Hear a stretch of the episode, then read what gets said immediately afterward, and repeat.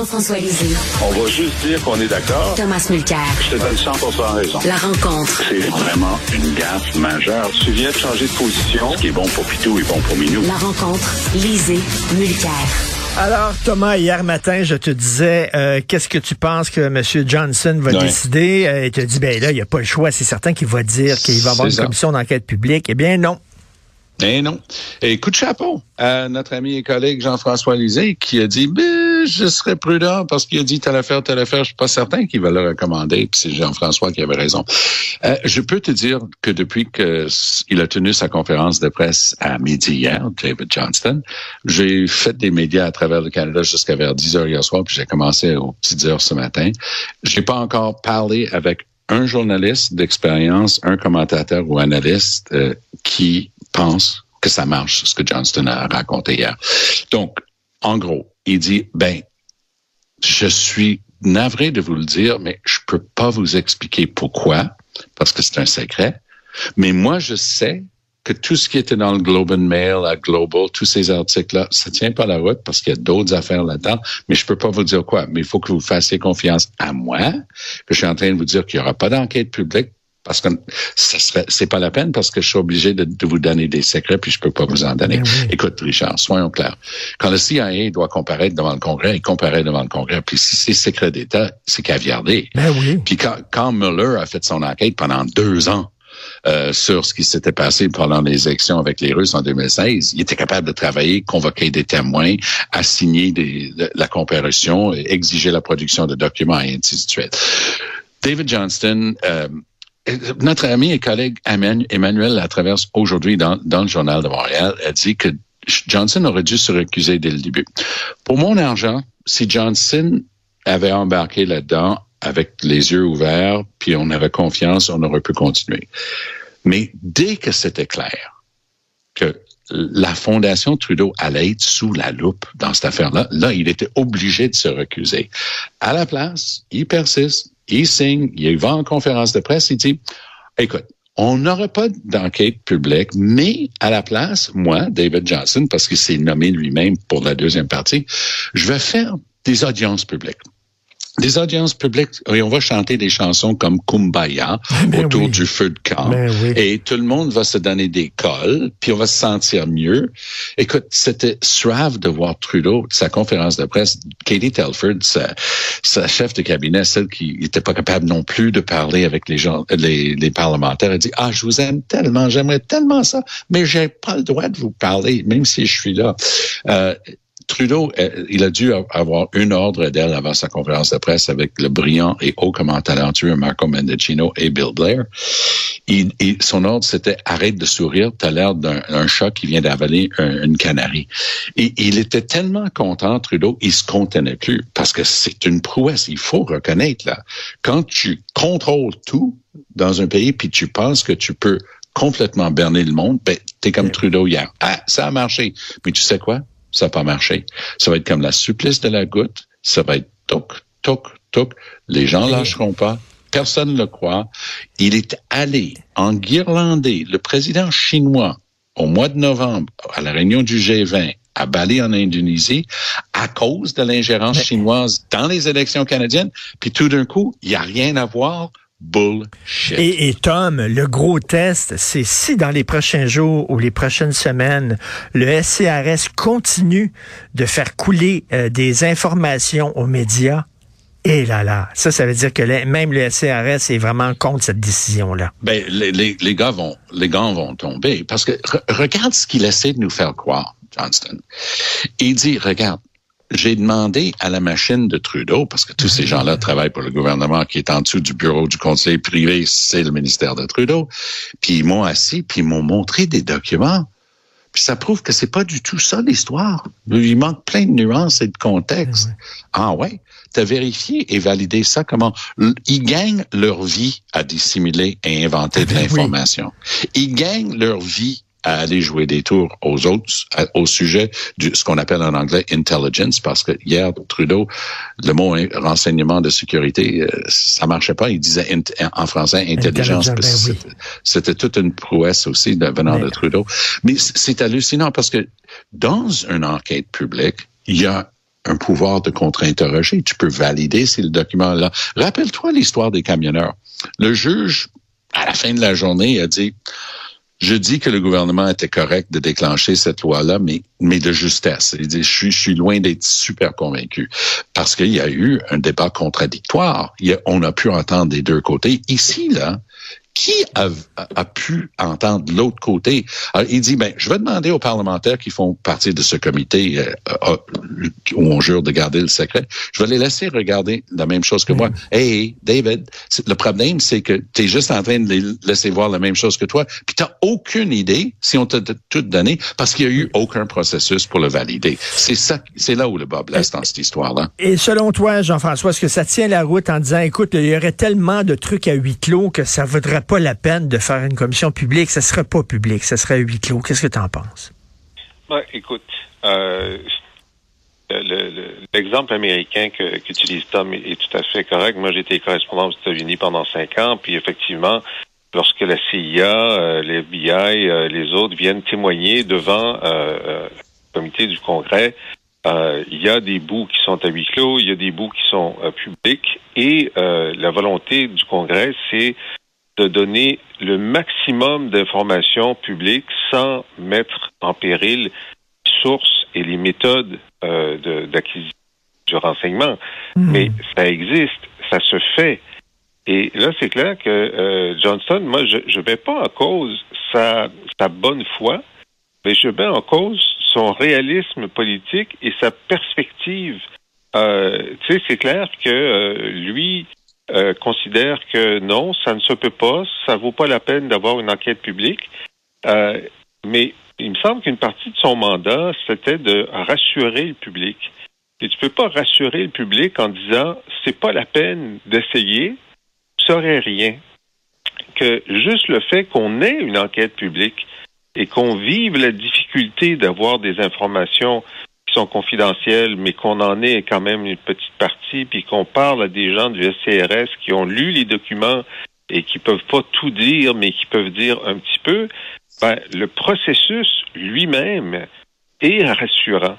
Et l'absence de mm-hmm. processus ne fait que nourrir le, scepticisme euh, euh, et, donc, euh, là, quand on lit le rapport, donc il prend chacune des révélations du Globe and Mail et de, Global une par une, et il dit, ben, j'ai regardé les documents, j'ai parlé aux gens du SCRS, j'ai fait le tour, puis finalement, non, ça n'existait pas.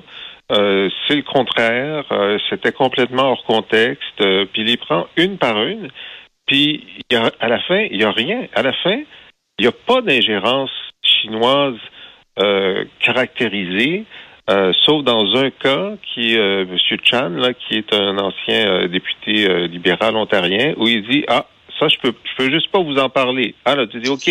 Donc là, il nie pas un problème. Mais pour le reste, j'ai vérifié et ce n'est pas vrai. là, tu dis, wow, c'est pas vrai. Wow, c'est quand même. C'est, Parce que là, on a lu dans le Globe and Mail euh, Five, euh, Robert Five, qui a, lu des documents, puis c'était des documents synthèse, tu sais. Et, euh, Johnson dit, ben écoutez, quand on regarde tous les documents, on voit que ces bribes d'informations qui ont fuité ne reflétaient pas la réalité. Mais moi, je me souviens que j'ai lu dans le Globe and Mail qu'il y avait des documents synthèse qui disaient ce qu'on a lu.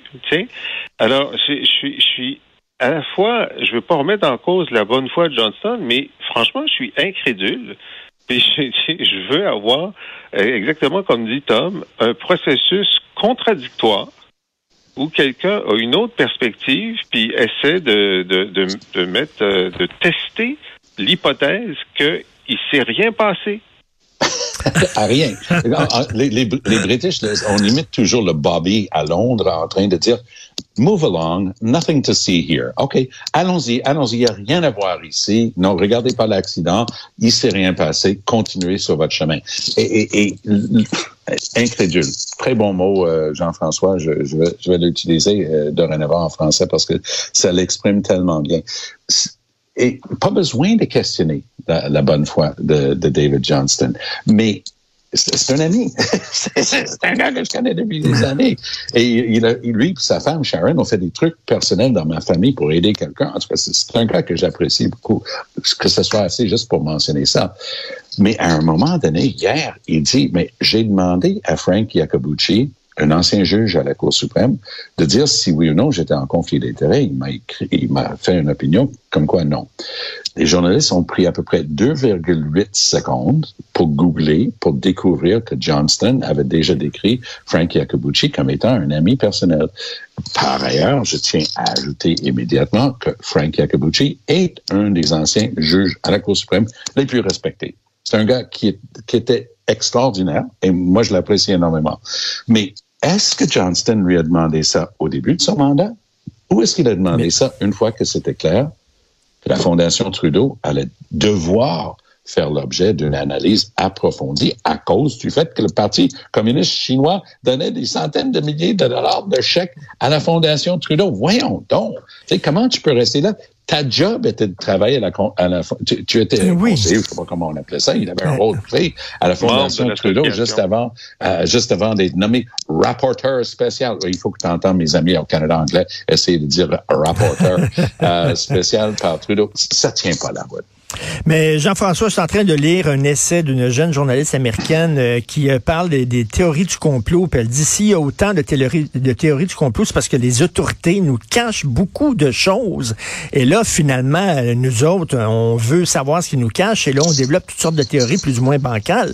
C'est-à-dire, là, il y a des gens qui ont dit ah, Johnson, euh, on sait bien, c'est un ami personnel de Trudeau, puis il voulait pas que ça salisse le gouvernement libéral. Donc, il dit on ne veut pas d'enquête publique ça va partir en couille, là. Oui, ben moi, j'ai dans ma dans ma maîtrise en communication, j'avais fait ma maîtrise sur la rumeur. Et la rumeur, une des bonnes euh, définitions, c'est tentative du public d'expliquer de façon plus euh, plus crédible un événement euh, qui, qui semble inexplicable. Hein?